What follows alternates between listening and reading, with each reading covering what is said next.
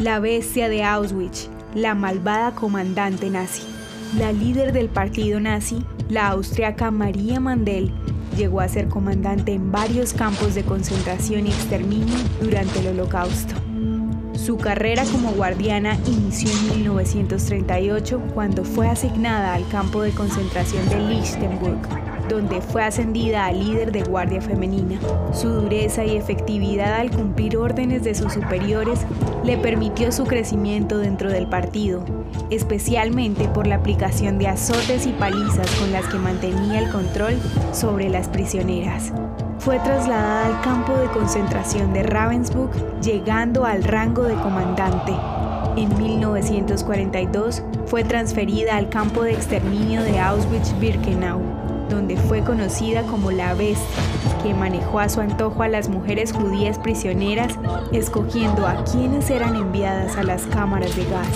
Esta mujer supervisó personalmente las ejecuciones, implementó tatuar con números el cuerpo de los prisioneros y trató con tanta crueldad a las mujeres judías prisioneras que llegó a ser identificada como una mujer siniestra, al punto de llevar a la muerte a quienes se atrevían a mirarla a la cara.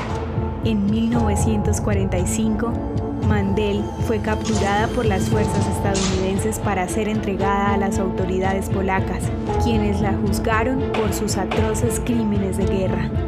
María Mandel no aceptó los cargos que se le imputaron, ni asumió la culpa de sus actos. Sin embargo, fue condenada a muerte por el Tribunal de Cracovia en 1948.